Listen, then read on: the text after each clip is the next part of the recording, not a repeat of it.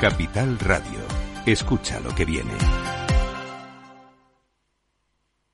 Cada día abres el grifo y sale agua. Es un gesto cotidiano que se hace sin pensar, pero que implica detrás una gestión operativa avanzada y la entrega de profesionales comprometidos. En Akbar mejoramos el futuro de las personas gestionando el agua y los recursos naturales de forma sostenible. Akbar patrocina este programa.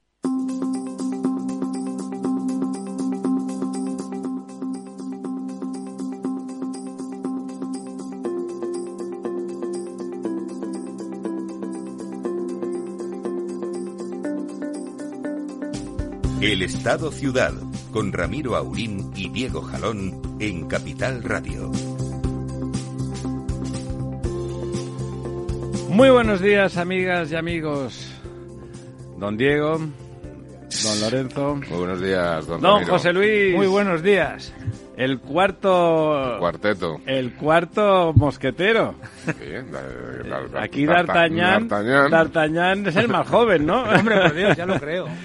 Por cierto, a mí lo del cambio climático podían hacerlo de otra manera, que, deja- que no hiciera frío en invierno, porque hace un frío hoy del carajo aquí en la capital del reino Bueno, y un porque- poquitín más fresquito en verano. Porque ¿no? usted es muy costeño. Ya, ya, si no, ya.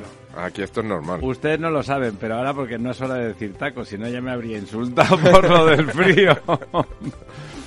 bueno, si le parece, don Diego, antes de empezar con, con este país nuestro, eh, vamos a comentar que parece que ha crecido un poquitín eh, los embalses, ¿no? Sí, sí, sí, han, han subido, bueno, la media española ha mejorado bastante. en- Pero la media sigue siendo como lo de los pollos, ¿no? en lo Seis de para los unos y embalses. cero para ninguno. Efectivamente, eh, porque además ahora te comentaré, en el conjunto hemos subido un 1,42%, Hombre, lo cual eso es, no está mal. una subida que está bien. Hemos almacenado 797 hectómetros cúbicos Un buen más embalse.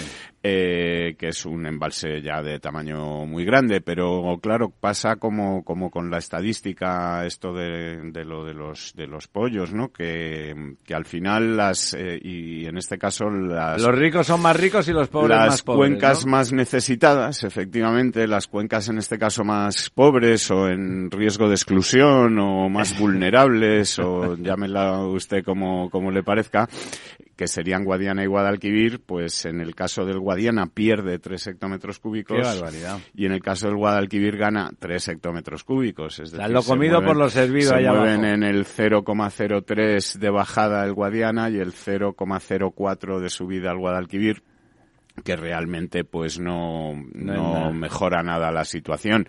Y en otra de las cuencas que, que está empezando a preocuparnos desde hace un par de semanas o tres, que es Cataluña interna, eh, pues ocurre tres cuartos de lo mismo, baja un 0,3%, ¿no? Eh, baja tres hectómetros, perdón, un 0,44%, un 0,4, que son tres hectómetros cúbicos menos, ¿no? Pero es en Eh, una cuenca que tiene poquita capacidad y tiene que Sí. abastecer a muchas personas. Efectivamente, es una cuenca que ahora mismo almacena 226 hectómetros cúbicos sobre un total de 677 y que con esto pues tiene que abastecer entre otras al área metropolitana de Barcelona que es eh, bueno pues una de las zonas más pobladas de España eh, y que ahora mismo está con restricciones y que su situación pues, Tirando de desaladora. pues no mejora mucho. ¿Cuáles son las cuencas que mejoran? Pues en este caso mejora mucho el Tajo, que almacena 150 hectómetros cúbicos más, a- aumenta el Ebro en 143 hectómetros cúbicos, aumenta el Duero en 156 y aumenta muchísimo Miño-Sil,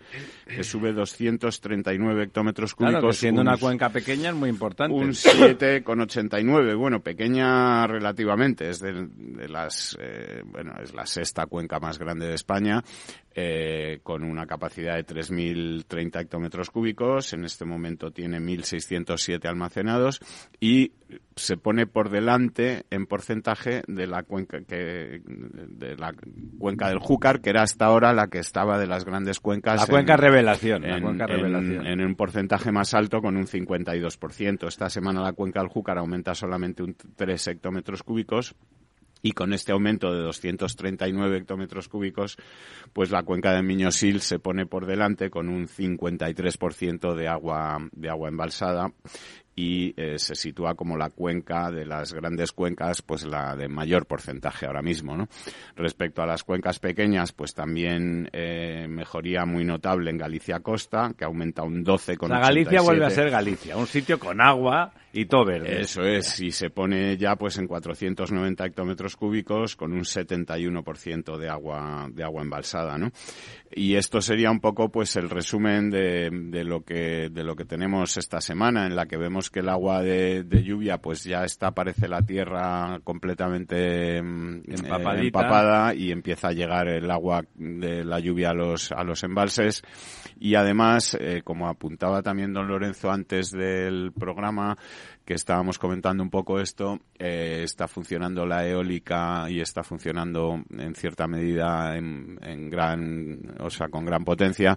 Y, está bajando el precio, pues. Y la, la hidráulica, pues a lo mejor está también eh, siendo menos utilizada, con lo cual, pues También eso, se llenan más los embalses, eh, claro. Se llenan más los embalses, aunque recordemos también que esto es relativo porque eh, para que afecte al conjunto de la cuenca tendría que ser desembalse en la última presa Claro, de la cuenca, claro, ¿no? Es decir, efectivamente. Que, que cuando Si se, se van reembalsando. si se desem- desembalsa para turbinar en, un, en una cabecera y pasa al siguiente embalse o al siguiente, pues eso no afecta a lo que es el, el conjunto de la, de la cuenca, ¿no? Efectivamente. Eh, para el conocimiento de don Lorenzo, que sabemos que es un tema que le, que le preocupa y le apasiona, el pantano de San Juan eh, esta semana ha perdido, no, ha ganado, perdón, un hectómetro y se sitúa en 46 de un total de 138, o sea que, bueno, Está malito, sigue, pero- eh, pero eh, recuperándose. malito, pero me- mejorando, Mejorando. adecuadamente. ¿no? Veo a don José Luis con ganas de intervenir, le veo, le veo Sí, disfrutón. lo que pasa que no, eh, eh, mm, digamos, querría intervenir no tanto sobre el tema del agua, que supongo que algún día, cuando se refleje la capacidad de almacenamiento de las cuencas, se contarán las nubes también, porque las nubes son los mayores depósitos de agua. Que Ya, pero si no cae, ahí, Ahí- están, no, ¿me y si no las hacemos caer, que es un poco la historia Bueno, de, de provocar la lluvia artificial, ¿no? Entonces creo que Subimos y les damos una mano de... Creo que eh, es, es una idea que me gusta machacarla porque, bueno, supongo que en algún momento tecnológicamente seremos capaces de provocar la lluvia artificial. Claro, y- pero lo que no caiga, en- lo que cae en un sitio no cae en otro, ¿no? Ya, o, o cae, no, lo malo es cuando no cae en ninguna parte o cae agua, catástrofe en en la mar. costa, en el mar. Que no sirve o en pa' la nada. costa. No, no solamente no sirve para nada, sino que arruina poblaciones. Lo que más estamos viendo últimamente son lluvias de gota fría claro. en la costa del Mediterráneo. Pero eh, entrando en ese tema, la gota fría difícilmente se podría aprovechar. Pues con- no lo sé, no lo sé. En fin, supongo que todo eso, es decir, Habría que empujarla. como decir- tecnológicamente estamos tan avanzados, yo no, no me Hable atrevo- por usted. No, me- no me atrevo a decir que no que no pueda hacerse, ¿no? Yo esta semana he tenido un debate interesante en una red social porque se me ocurrió decir que el volcán de La Palma, que La feliz- hemos- la he seguido, que la he felizmente seguido. ya está acabado, en, en los noventa y tantos días que estuvo emitiendo, emitió el mismo SO2, el dióxido de azufre, que toda la Unión Europea en 2019. La página web del Ministerio de Transición Ecológica Español sigue diciendo que la emisión de SO2 es mayoritariamente antropogénica.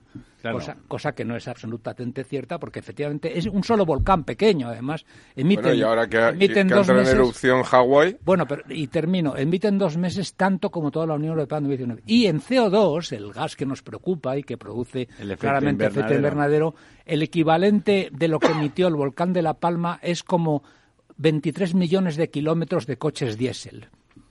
Es decir, que... mm, Eso traducido en un país, que así nos enteramos más. bueno, pues Comparado sería- con España, Pues España tiene, mm, eh, eh, habría que ver cuánto kilómetro medio recorre cada coche, pero es como 23 millones de kilómetros recorridos. O sea que, que, bueno, supongo que es algo parecido a lo que sería un día de coches en España. O sea que, eh, porque hay 24 millones de, de- de automóviles, de los cuales circularán más o menos un 30% y harán a lo mejor Sí. 25 o 30 kilómetros diarios. de Un día medias. es poquito, realmente cual- ahí- Sí, pero es un volcán pequeño. Un volcán, un volcán pequeño emite el mismo CO2 que tal. Y, eh, eh, y hay otro volcán mucho más grande, que es el Mauna Loa ese, que, emiti- que ha emitido el 10% del vapor de agua que hay en la atmósfera.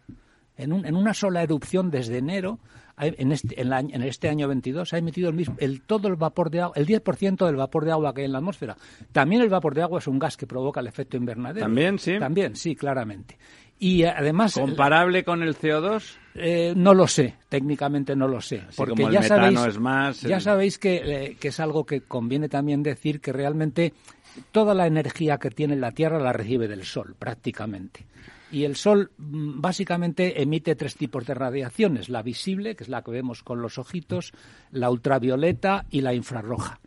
Eh, la visible y la ultravioleta no producen calor, no producen calor directamente, queman pero no producen calor, es la sensación de estar en una montaña alta sí, y que te, no pasa te nada, quema más, pero te, te quema más el sol. sí. Pero la, esas radiaciones cuando llegan a la Tierra, la Tierra las, re, las devuelve en forma infrarroja, que es lo que produce calor y ese calor que devuelve la Tierra en forma infrarroja es el que el efecto invernadero almacena en la Tierra y eleva la temperatura. ¿no? Pero lo cierto es que, según los científicos, conocemos algo así como 10 a la menos 10 del espectro radiomagnético del Sol. Es decir, todo esto que estamos diciendo es un conocimiento mínimo de lo que ocurre realmente con el Sol. No sabemos qué es lo que pasa con el Sol, las radiaciones solares. Hombre, pero lo que llega sí que lo Sí. sabemos, ¿no? No, no, tampoco. Porque no, lo medimos, ¿no? No, no, no, no. Por ejemplo, no sabemos cuál es, cuál es la ionización de la atmósfera, no sabemos qué, qué efecto produce. Es decir, hay muchas cosas que no se saben. Y siguiendo con los volcanes, en el año 1736 eruptó en Lanzarote el Timanfaya. Qué marrano. El Timanfaya estuvo e- er- en erupción 2055 días, o sea, muchísimo más que el volcán de La Cinco Palma. años. Sí, arrasó ve- 12 pueblos y todo el ganado, desapareció todo el ganado de la isla, hasta el punto de que Felipe V tuvo que decretar la prohibición bajo pena de muerte de que la gente se marchara, porque si, si hubiera seguido el impulso natural de la gente, Claro. la isla se habría despoblado. ¿no? Entonces, en resumen, los volcanes a veces nos dan unas señales de lo que es la naturaleza, que es lo que a algunos nos hace dudar de cuánto es el cuánto del efecto humano en el cambio climático, en cuánto es el cuánto del efecto natural. Bueno, eh, seguramente eso habría que poner eso que dice usted que es interesante en relación al tiempo en el que lo producimos. Sí, ¿no? efectivamente, sí. Eh, Pero lo cierto es que no tenemos, o sea, lo que no hay es, por ejemplo, no hay una red submarina de sensores de temperatura a la al fondo del mar. Fijaros que el mar tiene 350 millones de kilómetros cuadrados, es como 700 veces España en superficie, el fondo marino. Y no hay una red de sensores que esté eh, monitorizando topográfica y, y te- y- y climáticamente la temperatura del fondo del mar. Es decir, que pudiera ocurrir, ¿Por qué le interesa la temperatura del fondo pues del porque mar? pudiera ocurrir que hubiera muchísimas erupciones submarinas que estuvieran calentando el océano y que no lo sabemos. Ya. Y que no lo sabemos. O sea, es que... ¿No conocemos Porque perfectamente las erupciones submarinas? No, claro que no. Pues llegamos a saber aquellas erupciones submarinas que llegan a la superficie. Los satélites, los satélites que hay en este momento en, eh, orbitando la Tierra, ven fotografían y radiografían e incluso eh, evalúan temperatura de la piel del mar, de la superficie del mar, porque es imposible que, que- que evalúen temperatura de fondo del océano, ¿no? Pero cuando hay una erupción se supone que... Sí, si llega arriba, si la erupción llega arriba, Pero pero, ¿y si la erupción no llega arriba? no llega, claro. ¿Y si la erupción se José queda Luis, abajo? O Pero es el calorcito José sí que Luis, llegará, ¿no? Pero eso, bien, pero eso lo, lo sabe el satélite cuando llega, cuando mide temperatura y a lo mejor atribuye el aumento de temperatura a la acción humana. Ya. Es decir, ese, ese es el tema. Para, para tus argumentos, lo digo para que los sumes, eh, hace como un par de semanas estábamos Ramiro. ¿Le va a hacer usted la pelota, José Luis? Otra vez, sí, sí, le voy a hacer la pelota. Estábamos don Ramiro, otra persona y yo en un, en un restaurante, en un reservado, que tendría el reservado 10 metros cuadrados. Hicimos el, el- el porcentaje, es El decir, con la densidad que estábamos, que la verdad es que estábamos bastante a gusto. sí, bien. A 10 tres cuadrados, metros, una tres metros redonda. cuadrados por persona. No, estábamos a unos 3 metros cuadrados, tres, con 3 metros cuadrados por persona. Y hicimos los cálculos, eh, avalados por, por don Ramiro, que como sabe usted es ingeniero de camino, Sí. con lo cual esto va a Sí, misa. pero es de una promoción ya más, más. Porque con don José Luis también, ¿sabe usted? Llegamos a la conclusión de que toda la población del mundo, con esa densidad, entrábamos en la provincia de, de, De Cáceres. Badajoz, de Sí, Badajoz. Cáceres, Claro, era sí. Cáceres. Sí, 20.000 Con lo cual, kilómetros cuadrados. Si uno coge el, el Google Earth y coge lo que representa la provincia de Cáceres, que casi ni la ves, o sea, casi ni ves España como para ver Cáceres, efectivamente. pues eso es todo lo que conseguimos destrozar Sí, sí. la tierra entre todos, ¿no? Y ya digo que con una densidad, porque si nos ponen como en la mili, cabemos en la castellana y poco Sí, más. sí, está claro. Y- y fijaros que eh, siguiendo con el tema del control o la monitorización de la temperatura del océano, eh, alguien me replicó con razón en las redes que había unas boyas submarinas que efectivamente, bueno, he estado mirando lo de las boyas submarinas, las boyas submarinas hay 3.587 boyas en todo, el, en todo el planeta, en todo el mundo, que algunas llegan, dicen que llegan a los 2.000 metros de profundidad. Ya sabéis que el- la fosa de las Marianas tiene 10.000 Tiene 10.000, 11 kilómetros, 10.000, sí. 10 kilómetros. Bueno, el hecho cierto es que, pero no, es- no existe, y, y que si alguien lo sepa, por favor, que yo tampoco soy un experto en esto, que me corrija, no existe una sistemática continua de evaluación de la temperatura del océano en profundidad. Acordaros aquella película, el, Bueno, es que es complicado en realidad. Claro, ¿no? claro. eh, aquel- recordar aquella película, creo que se llamaba El día de después o El día de mañana, que se hiela Sí, eh, sí, Estados sí. Unidos. Que se precisamente gira el porque eje se empieza a ver, sí. se empieza a ver que una boya que estaba en Terranova empieza a bajar de temperatura muchísimo, ¿no? El hecho cierto es que, en resumen, tenemos un conocimiento relativamente escaso de lo que está pasando en el fondo del mar, que insisto, son es mucho más que la superficie de la Tierra. Con lo cual, Dos y- tercios aproximadamente. Claro, dos tercios aproximadamente son super fondo de mar y un tercio es tierra. Con lo cual, eh, eh, mm, e insisto, el, el hecho de que del cuánto es acción humana, que lo es, es evidente que lo es y es evidente que estamos obligados a corregirla, pero cuánto es acción humana y cuánto es acción natural, sinceramente creo que en este momento nadie es capaz de dar una respuesta eh, cierta y fidedigna. Y empezando porque, por ejemplo, el efecto natural de la radiación solar no se conoce, no se conoce o se conoce en un porcentaje muy pequeño. ¿no? Entonces, eh, eh, la red de satélites que va a lanzar la Unión Europea, que se llama Copernicus, que la va a lanzar en el 2026, estará más o menos operativa, esa ya medirá que es otro dato, medirá CO2 atmosférico con mucha más precisión, porque ya sabéis que ahora las mediciones de CO2, cuando nos dicen que el CO2 hace 400.000 años en la atmósfera era tanto, eran 400 por millo- gramos por, por metro cúbico, que ya sabéis que es la dosis que en este momento preocupa, más mil- no sé si son gramos o miligramos, perdonadme, Miligramos ¿no? miligramos, sí, miligramos por metro cúbico. Eh, eh, lo, lo cierto es que esa red de satélites medirá el CO2 porque en este momento los registros que hay del CO2 de hace 200.000 años o de hace 500 años ¿eh? o de hace 200 años o de hace 100 años, porque se empiezan a medir realmente en el año 1957, se empieza a medir el CO2 atmosférico en Hawái. Y los anteriores son registros fósiles, es decir, aire encerrado en el hielo que se ha eh, evaluado ahora y se ha medido y se ha visto que... Pero claro... A saber, ¿no? Claro, también es un- muy, muy hipotético pensar que ese aire encerrado en el hielo demuestra fidedignamente el contenido de CO2 que había en el momento en que se heló. Eh, es una hipótesis un poco Don frágil. José Luis tiene un libro que se llama Homus Limitatus. Homo limitatus, sí. que, que, que habla un poco de todas estas cosas, de, la, de lo relativo de nuestras mediciones y cuando decimos lo que pasa a no sé cuántos millones de años luz y hablamos como si estuviéramos viendo Sí. a- al Cholo Simeone haciendo un anuncio en la tele, ¿no? Pues como es una cosa cierta y yo- real. Y entonces pone siempre ese- esa distancia que la verdad es que hace pensar, ¿no? Hasta qué punto muchas veces convertimos nuestros relatos Sí, de- míticos, más o menos fundamentados, pero míticos en última instancia, en realidades científicas, ¿no? Sí, fijaros que eh, la, la civilización tiene unos 10.000 años, más o menos, si se cuenta desde los primeros. Se supone que el escrito es lo que de alguna manera desata. Sí, el neolítico. El El neolítico, empezaría pero incluso 10.000 la años. escritura, la escritura permanente, ¿no? que es la que transmite conocimiento de generación en generación para que la ciencia avance, porque cuando no se transmite el conocimiento la ciencia no avanza. Bueno, pues de esos 10.000 años, más o menos 6.500 hemos sido eh, eh, eh, geocéntricos. Sí. La gente estaba convencida de que la Tierra era el centro del universo. Unos 2.000 años hemos sido heliocéntricos. Es decir, la gente estaba convencida, científicos incluidos, de que el Sol era el centro del universo. Y ahora llevamos unos 100, 100 años que somos Big Bangianos.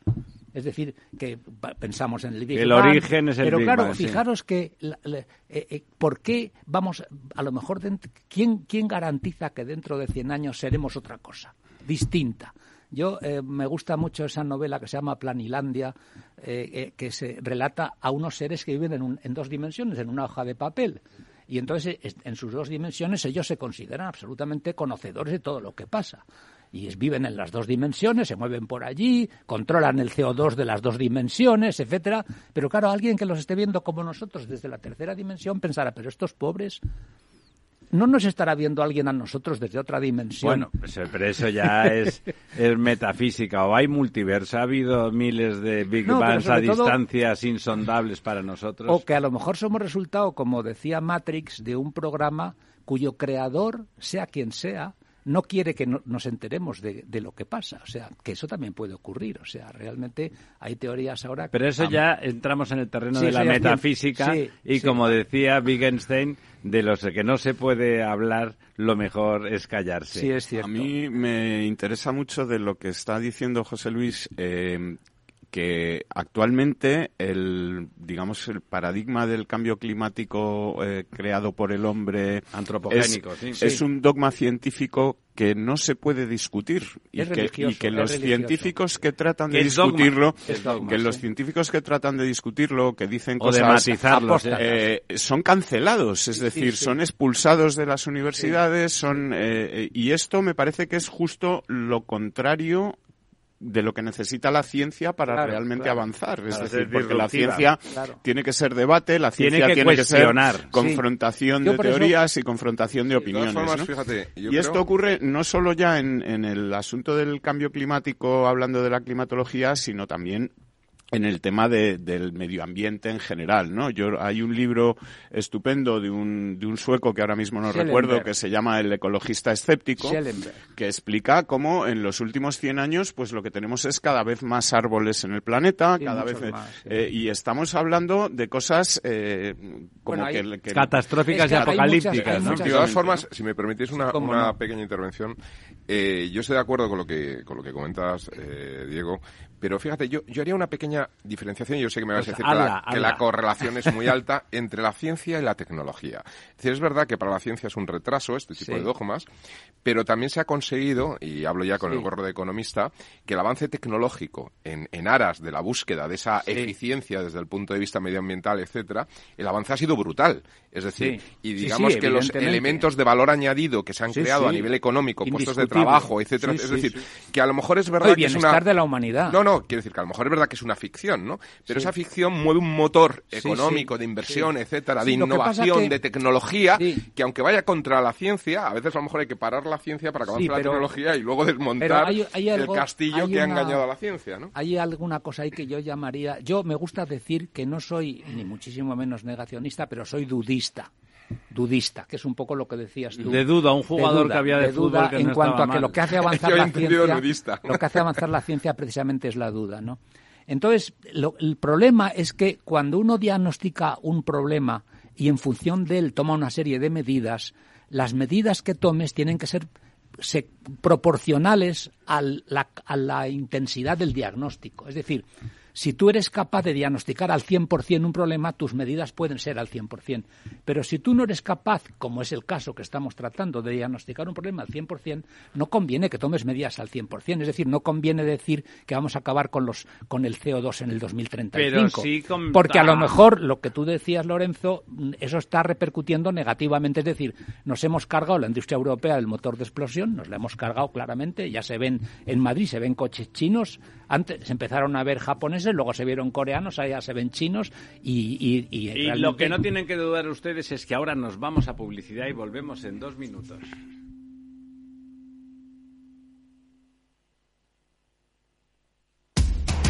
Información, análisis, previsiones, recomendaciones, todo lo que necesitas saber para tomar tus decisiones de inversión en Mercado Abierto, de 4 a 7 de la tarde con Rocío Arbiza, Capital Radio.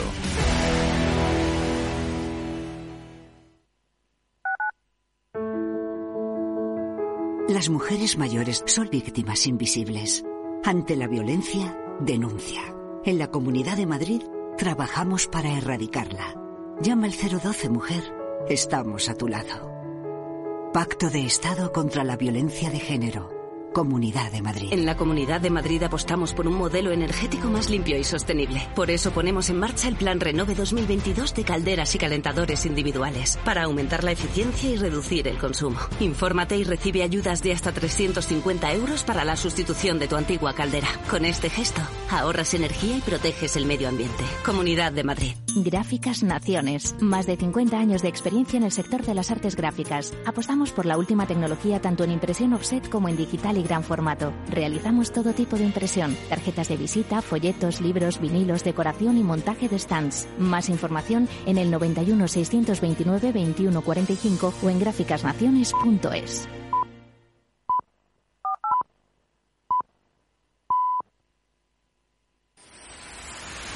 Empresas tecnológicas, escuelas de negocios, sindicatos, organizaciones empresariales, empresarios, formadores y figuras relevantes de las administraciones públicas comparten tertulia todos los miércoles a la una de la tarde en Cibercotizante, un programa dirigido por José Joaquín Flechoso.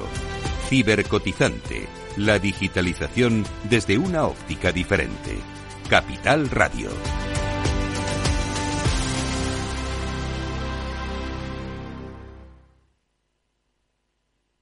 El Estado Ciudad, con Ramiro Aurín y Diego Jalón en Capital Radio. Aquí estamos de vuelta y tenemos la tentación. La tentación metafísica, como ya hemos adoptado para siempre a José Luis, va a estar presente aquí permanentemente.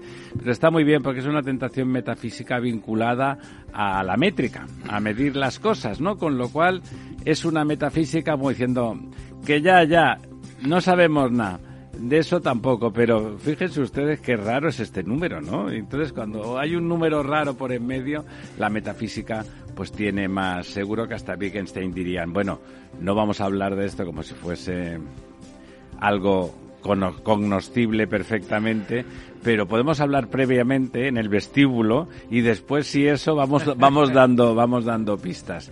Y también tenemos al país ya nuestro presidente, que es un personaje digno de estudio. Si no fuera el nuestro, si fuera el presidente de otro sitio, sería curioso. Lo malo es que es nuestro presidente. Por lo tanto, porque no quiero que casi siempre se nos acaban escapando las noticias que tiene en el zurrón don Diego, y quiero empezar eh, con ellas, don Diego. Pues mira, estamos hablando de medio ambiente, de cambio climático, etcétera, y hay otro mm, eh, asunto que, que José Luis ha comentado aquí varias veces, porque él anda intentando entrar en ese portal de, de COFI, ¿no? De transparencia sobre el reparto de fondos Y no crean que es ciego, ¿eh? Ve perfectamente. Que no, parece fácil, ¿no? Eh, en fin. Bueno, pues mira, esta semana han publicado varios medios que el PERTE Verde, que es ese eh, plan eh, de energías renovables, hidrógeno renovable y almacenamiento, ¿no? Que es uno de los proyectos estrella.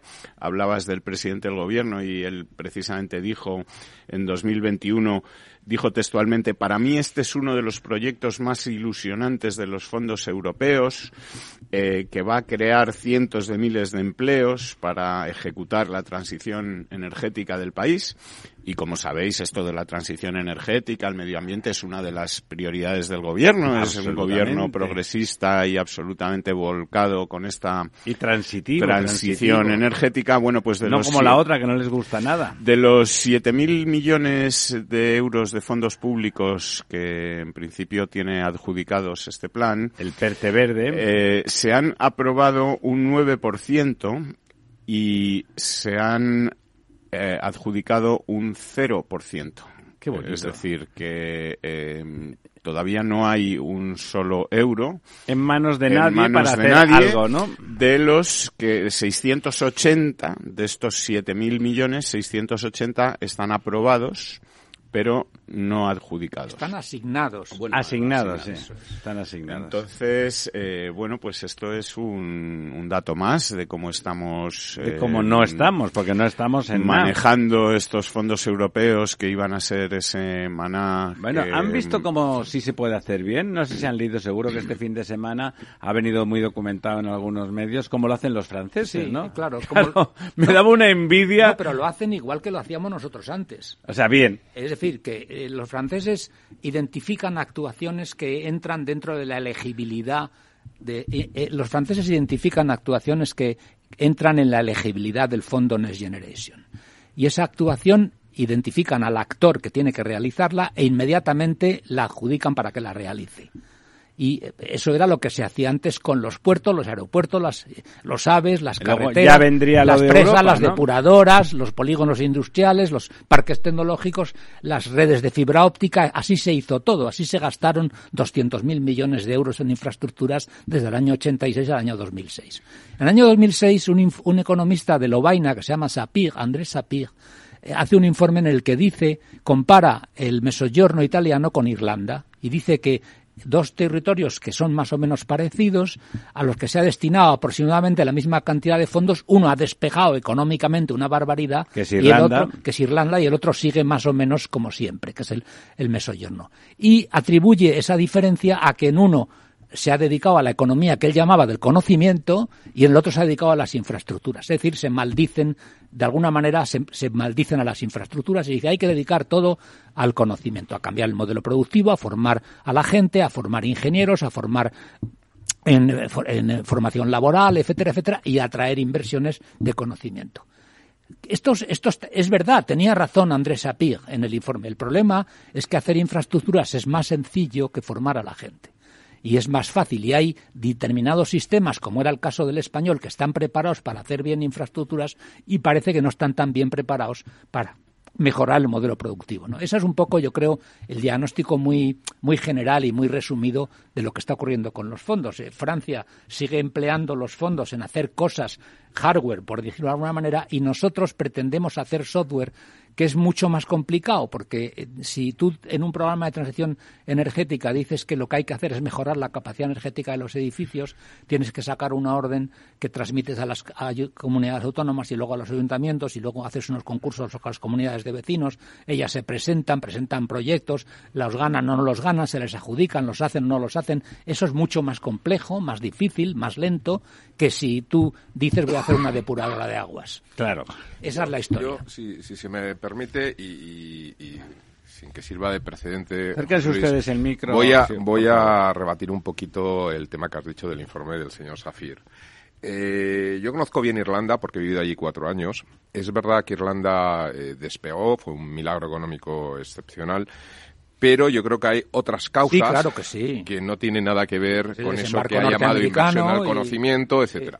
Tiene que ver con el desembarco norteamericano, tiene que ver con unas con el eh, inglés. ventajas fiscales muy importantes en términos de bueno, de, de gestión fiscal, tributación, gestión fiscal cero para muchas empresas. Pero, pero precisamente un inconveniente, don Lorenzo, lo de no cobrar impuestos, siempre nos explica usted que no es, que no es adecuado. Pero, eh, déjame terminar, eh, Irlanda tiene precisamente un problema muy serio con el tema de sus infraestructuras. Y uno de los temas que ha frenado mucho crecimiento, o por ejemplo, que ha frenado la posibilidad de ser una plataforma de sustitución de muchos mercados que estaban situados en, Londres en el Reino con Unido, el tema del Brexit, ha, sido, la falta de infraestructura. Es verdad, tiene razón. Es decir, el aeropuerto de Dublín, la Terminal 1 nueva que se, que se hizo, tiene, tiene 8 años o 10 años y efectivamente tiene menos capacidad que, por ejemplo, en España, la de Mal.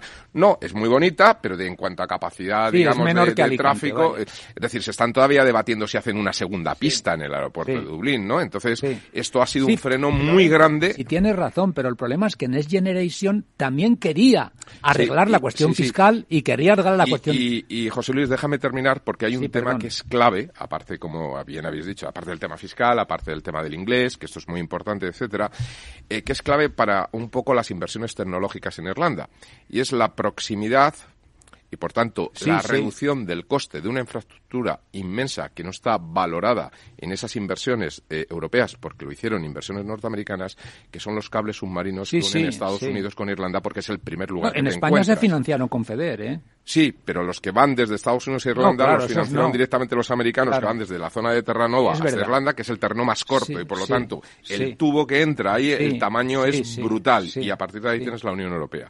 Con lo cual, yo el informe ese de SAPIR lo pondría un poco no, el informe, digamos, SAPIR lo que hacía era diagnosticar el diferente resultado que se había producido en sí, un sitio. pero medirlo por el PIB no, es un poquito es verdad, burdo. pero fíjate que lo- yo este, este- en esta semana pasada acudí a un desayuno con una comisaria que es irlandesa, que es eh, una comisaria europea que es irlandesa.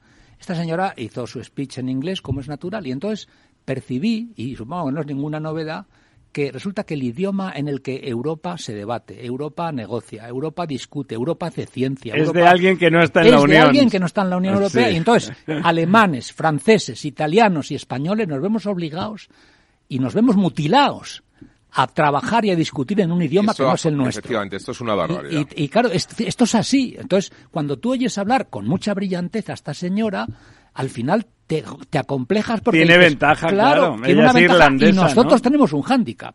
O sea que realmente en el, No, esto es una barbaridad, en el informe de. Sapir también el dominio del inglés tendría su importancia. No, porque no, es- es que es- evidentemente es clave. es clave y, y, bueno, de hecho, el- eh, algunos de los desarrollos que ha Y habido los en- nexos familiares con 40 millones de también, inmigrantes no, en irlandeses realidad, Estados Unidos. ¿no? desde la pe- famosa película aquella de John Wayne, ¿cómo se llamaba? Aquella de... La eh, montaña. El hombre tranquilo. El hombre tranquilo. Ahí ya ves un poco lo White que es... Man. Eso es, The Wyatt Man. Ahí ves un poco que Irlanda es una especie de portaaviones de Estados Unidos en Europa, la colonia irlandesa en Boston. De hecho, de- déjame un pequeño matiz, es el único país, al menos que yo conozca, del mundo, donde la aduana de Estados Unidos, para entrar en Estados Unidos, la tienes en el aeropuerto de Dublín. Claro. O sea, tú te vas a Estados sí, Unidos sí. vía Dublín, pasas Sí. a la aduana americana en Dublín, Sí. y cuando llegas a Estados no Unidos es pasar. vuelo local. Eres Claro, americano, es, sí. es doméstico ya. Mientras que un González en Estados Unidos al llegar a la aduana lo meten en la zona de los narcotraficantes. Sí, sí, sí. Es que usted tiene mucho peligro.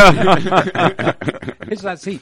Entonces, en resumen, a lo que voy es que hay muchos factores mucho más sutiles y más difíciles de evaluar técnicamente que pueden contribuir a, a esta pero que pero eh, de todas formas como decía usted eh, ahora esta esta vez los franceses el tipo de cosas que están haciendo son las que se de- hacen Sí. con los Next Generation que son igual que nosotros y ellos están han cogido han decidido que estos son los proyectos que les interesan los han arrancado sin esperar Sí, los fondos sí. los han puesto en marcha de forma operativa y por lo tanto funcionan como un tiro. Cuando llega el que, dinero insisto, pasan las facturas de las el- cosas hechas Sí, el, el informe SAPIR, eh, con independencia de su excelencia epistemológica, sirvió para una cosa que no fue buena para España, que es para poner en el lado malo de la criminalizar película a las, las infraestructuras.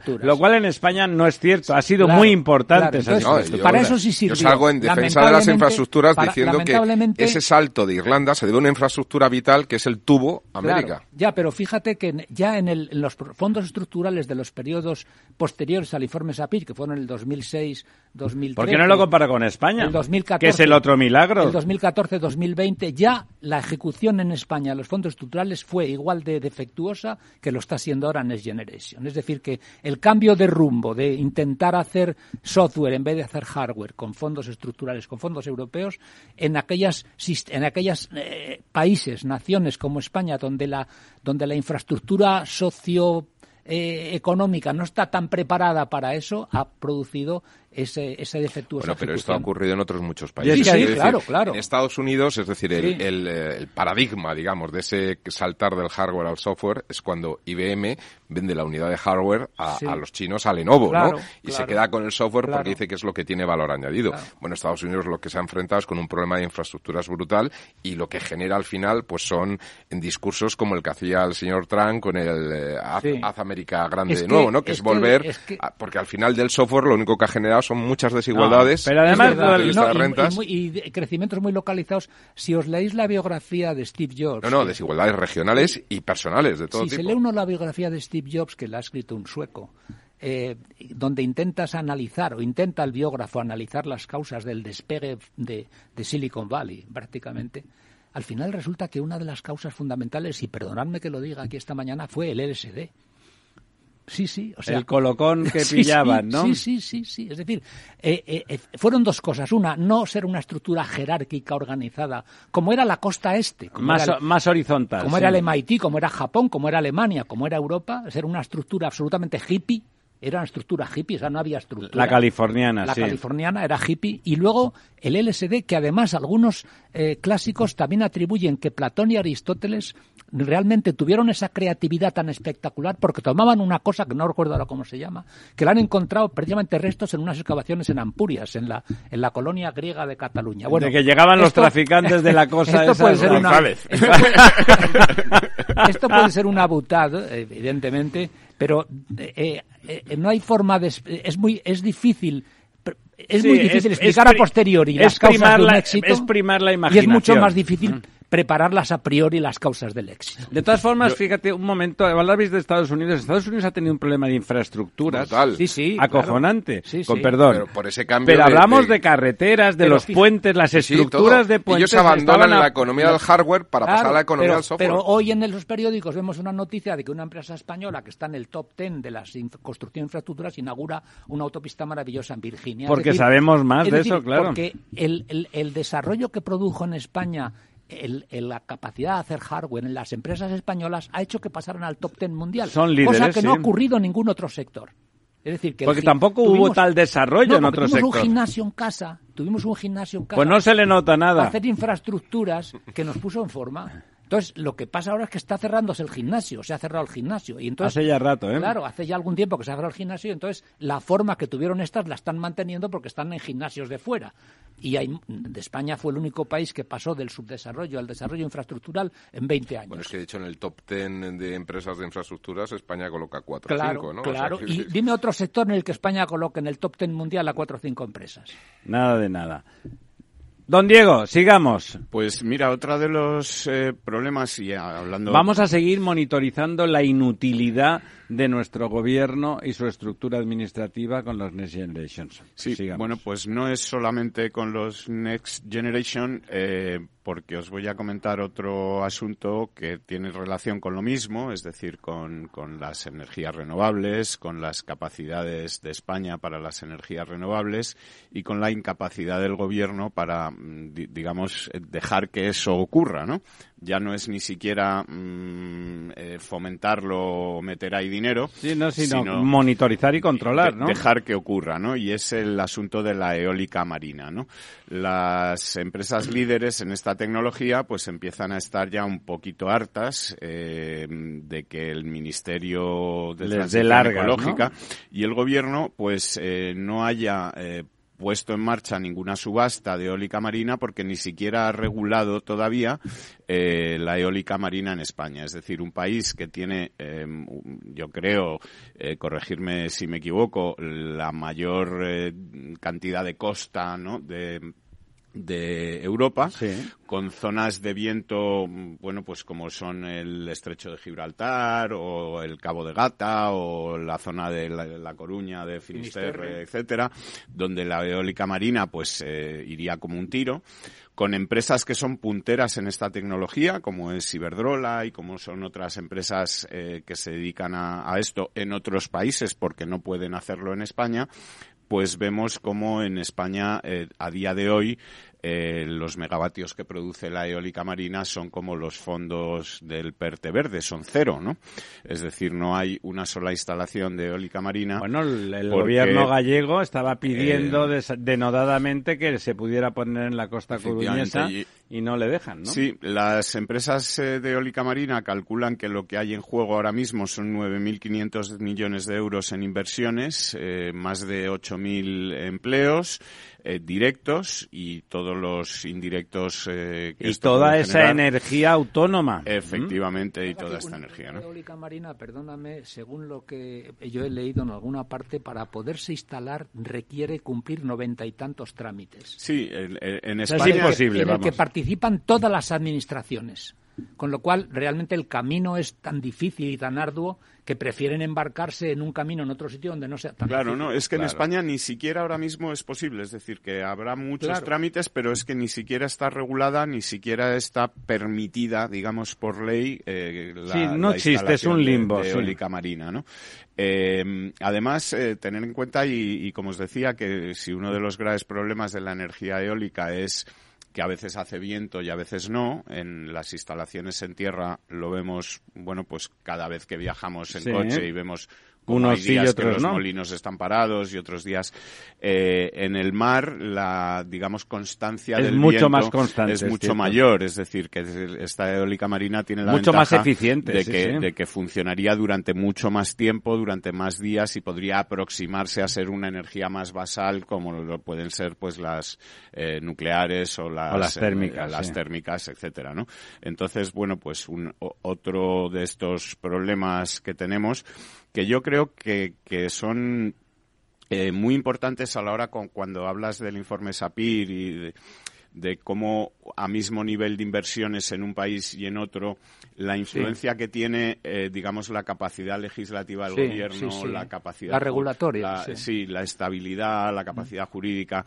Yo pienso siempre que hablamos de este tipo de cosas pienso en las inversiones o, o el dinero que se ha destinado a África desde en los últimos 50 o 60 años, que serían pues tres, cuatro, cinco planes Marshall, ¿no? Sí, es decir, sí, que, sí, sí, que con- efectivamente. con- Hay con una frase- con el dinero, que diga una con frase- el dinero que, que se pudo reconstruir Europa después de la guerra, no han sido capaces en África mm, Nada. más allá Hay una frase de José Luis, que le voy a decir que es suya porque está él aquí, porque me gusta mucho decirla, que es que la- las ayudas a- Al a- desarrollo. al desarrollo en el tercer mundo y particularmente en África es coger el dinero de los pobres europeos De y los dárselo, pobres de los países ricos. eh, y dárselo a los ricos, de los, países, pobres. ¿no? que efectivamente se lo vuelven a llevar a Suiza o a... Sí, porque- directamente, No, y directamente. además, no, ah, con el- siempre, que, siempre gana Suiza por eso, ¿eh? Eh, fijaros que la- en respecto de la eólica marina hay algo muy, creo que es interesante en la, en la energía eólica terrestre y marina. El- los vientos generalmente en el, en sobre tierra, en España, suelen tener una secuencia bastante fija y hay días de no viento, como has bien has dicho, y días que no. Pero según ley de grandes números, en el mar casi siempre hay viento en alguna parte. Efectivamente. Con lo cual, como bien has dicho tú, sería, seríamos, la eólica marina sería capaz de dar una energía de base estable permanente. Cosa que no ocurre con la eólica terrestre, ni ocurre con la fotovoltaica, que no, no es capaz de momento de dar un, de, de asegurar un 10, un 12, un 15, un 20%, como hace la nuclear. La nuclear Sí, aunque a veces haga un 70, 20%. ¿no? Eh, eh, la- la- las renovables, en principio, actualmente no son capaces de dar esa base. Esa es la razón de que dependamos todavía del gas, claro. Claro. Es que hay puntos eh, en, eh, en la costa española, que yo eh, hablaba antes yo del estrecho de Gibraltar o del Sí, Cabo de. Gata, donde los días en el que el viento es cero eh, son prácticamente ninguno. Cero, es decir, prácticamente o hay levante o hay Claro, poniente. claro, que pero se lo digan a los surfistas, Claro, sí. que siempre hay algún, a- algún viento, ¿no? Es decir, que, que son zonas donde, en fin, eh, la- el aprovechamiento de, de esta eólica, pues eh, No, sería... Y eh, en la, en la flagelación que nos hacemos los europeos sobre el desarrollo africano, que nos hacemos mucha flagelación, probablemente con alguna razón, o con, Mala o- con otros países, pocas veces se suele decir que un país donde, por ejemplo, todavía, el otro día lo comentamos, hay 500 millones que no tienen retrete, que es la India, tiene la bomba atómica. Es decir, ese país ha sido capaz de destinar una ingente cantidad de recursos, o Pakistán, a, a- a desarrollar la bomba atómica, pero no hace retretes para su gente. Quiere decir que, entonces, eh, no sé, cuando nos flagelamos los europeos, quizá teníamos que hacer un poco también de, de, de catequesis en ese sentido, ¿no? A algunos países como esos. Sí, y, y bueno, yo por cerrar un poco el tema de la eólica marina, no hemos comentado que también España tiene unas islas que se llaman las Islas Canarias, donde hay unos vientos que se entablan pues a partir de septiembre, octubre, que son los alisios, Los alisios, que durante sí, nueve meses. Los que nueve meses al año están soplando de forma constante en la misma dirección y que, bueno, pues en fin, permitiría... Es evidente que daría energía a todas las islas. Y don Diego, por, por entrar un poco en el debate este de la eólica marina, ¿qué piensa el sector eh, turístico? Es decir, que, que al final también es un elemento paisajístico, ¿no? Eh, el En La Coruña, en La Pero- Coruña el La sector Coruña turístico- probablemente no, pero, pero, pero no. pi- piense usted que lo, lo que se habla Sí sé que las a partir de 40 instalaciones- kilómetros claro eh, las, ya no instala- ve, las lo cual- instalaciones son eh, no, no están en la costa es Pero decir, se son- permite, pero se permite en la zona eh, eh, en económica España ahora mismo no, no o- se permite nada No, ya, porque pero no en otros está- países Está, está sin, está sin regular. está creo, sin- ¿no? en España está sin sin regular A que no propósito. tan claro en otros países la donde se hace no se exclusiva- Sí, en lógicamente costa, debería ¿no? de permitirse. en claro. los 200 millas, ¿no? Sí, Entonces sí, sí, pero, no se vería, pero, ¿no? pero, hombre, haciéndolo a 10 millas de la costa, el, impacto, pero el impacto visual es mínimo. Y aparte decir, a mí una- no me parece particularmente feo en el horizonte Y- un y lo- molino de viento. Y lo del impacto visual es curioso porque ¿quién quitaría hoy los molinos de la Mancha? por impacto visual? ¿Alguien los quita? ¿Alguien Bueno, se se- atrevería? perdonen, no de ideas. No, no, ¿alguien se atrevería a quitar los molinos de la No, mano? No, molinos, han los- quitado los los, molinos Los de- de de- viento, de- los molinos del de viento Quijote. del Quijote. ¿Alguien los quitaría por impacto No, visual? nosotros pues, no, pero han eso quitado se- los toros eso de Osborne, porque eso eran se, pues, machistas. eso se pusieron hace 200, 300, 400, 500 años por razones puramente económico-técnicas para poder moler el grano con la energía del viento, que es lo mismo que estamos haciendo ahora. Es decir, que eh, a lo mejor dentro de algunos años los molinos de viento actuales son un recurso histórico-artístico. Quiero decir que... ¿Sí? Sí, es que no me parece, Claro. no me parece particularmente feos. Cuando están en medio de a 20 metros en la carretera, hombre, son muy, muy imponentes. En el mar a dos kilómetros, no a 10 millas, a dos kilómetros, ya me dirá usted lo que significan. No Sí, significa además nada, países ¿no? que se supone que son muy escrupulosos con esto, como son los países nórdicos. Perdone, ahí es donde más hay, porque claro, como el Báltico es tan bajito, ¿no? Claro, claro. Es Esa un- es una razón, efectivamente, para la dificultad, porque la plataforma continental española es corta. ¿no? Lo que pasa es que hay es. eólica Bueno, marina flotante. mediterránea, ¿eh? Sí, Sí. Norte, Hay una corta. eólica en, marina en el flotante. corte, que es donde hay más donde- viento, eh, la plataforma es corta. donde España también es, eh, tiene empresas tecnológicas punteras en Sí. eh, eólica marina flotante, es decir, que Sí. no tiene que ir anclada al fondo del mar, sino que está, digamos, Las plataformas la- petrolíferas. Efectivamente. Eh, bueno, eh, si queréis, por terminar muy rápidamente, Sí. sabéis que hay un proyecto de interconexión eléctrica submarina entre Francia y España a través del Golfo de Vizcaya, que está en proyecto para aumentar la capacidad de interconexión entre los dos países, que pasaría con este proyecto del 3 actual del 3% al 5%, la capacidad de interconexión pasaría Además de los, es muy fácil, de ¿no? los Ahí. 2.800 megavatios actuales a, a 5.000 megavatios. Este es un proyecto eh, que, en principio, la Unión Europea financia con un 35% al considerarlo una infraestructura, digamos, eh, prioritaria, conectividad de energética, conectividad, etcétera. Pero desde que se empezó el proyecto, eh, los costes que acarrearía los, lo que va a costar eh, pues ha aumentado entre un 30 y un 40% Bueno, por, y, como- eh, y cuando lo hagan ya valdrá todo 10 por- veces más. por los materiales utilizados para el, el cable, ¿no? Que son aluminio o níquel, que, que, bueno, pues han subido todos por encima del 40 y del, del 50%, ¿no? Me recuerda Entonces- eso, todo eso de que estaba comentando antes de ustedes de, de cómo se retrasan por no regulación y mirar de perfil a la eólica marina, me recuerda a lo del, a lo del el- el Madrid Norte, ¿no? Que en cuanto se ha puesto en marcha se ha demostrado lo que ya estaba más claro que el agua, que va a ser un motorazo espectacular y que nos hemos pasado 20 años de perfil y poniendo cara de tontos, ¿no? Esperemos Sí. que vayamos bueno, más en este caso de la interconexión submarina vemos que ocurre un poco como casi siempre que se habla de alguna infraestructura energética que conecte España con Francia, que las reticencias francesas pues son, Son grandes, Son sí. grandes y en este caso lo que dice Francia es que ella no pone un duro más de este sobrecoste, que si lo quiere pagar España, que estupendo, Que eso- pero que, que ellos si eso ya usted, ¿no? eh, pagarán solamente lo que está, digamos, fijado en principio. ¿no? Amigas, amigos, hasta aquí hemos llegado, don José Luis. Ya sé que tiene usted un armario ropero para tres días hablando, pero vuelva usted el próximo miércoles. Aquí le esperamos, don Lorenzo. Don Diego, amigas, amigos.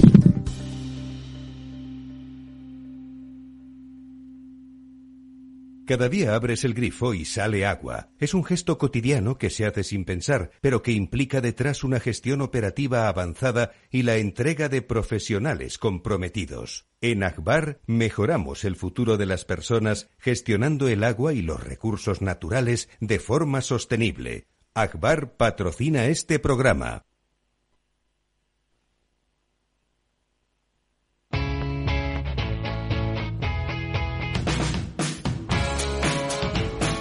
La economía despierta. Capital Radio.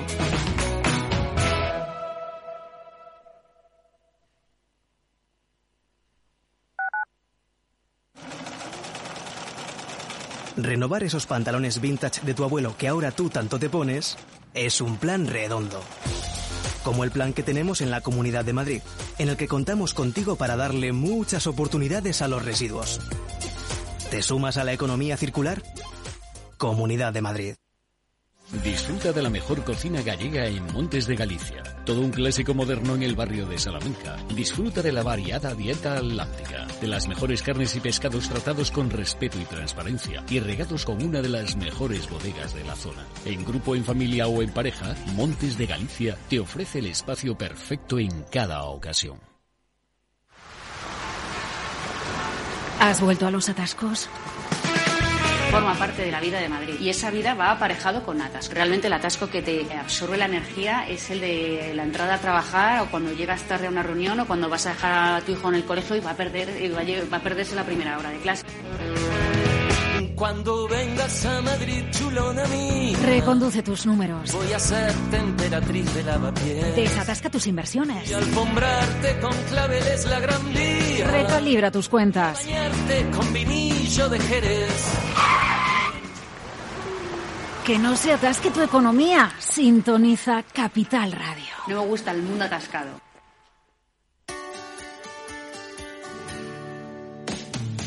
Todos los viernes a la una de la tarde en Capital Radio tienes una cita con Humanos en la Oficina, el programa de radio más divertido y de mayor influencia en el mundo del capital humano, donde las empresas y organizaciones dan voz al talento que trabaja día a día en la oficina.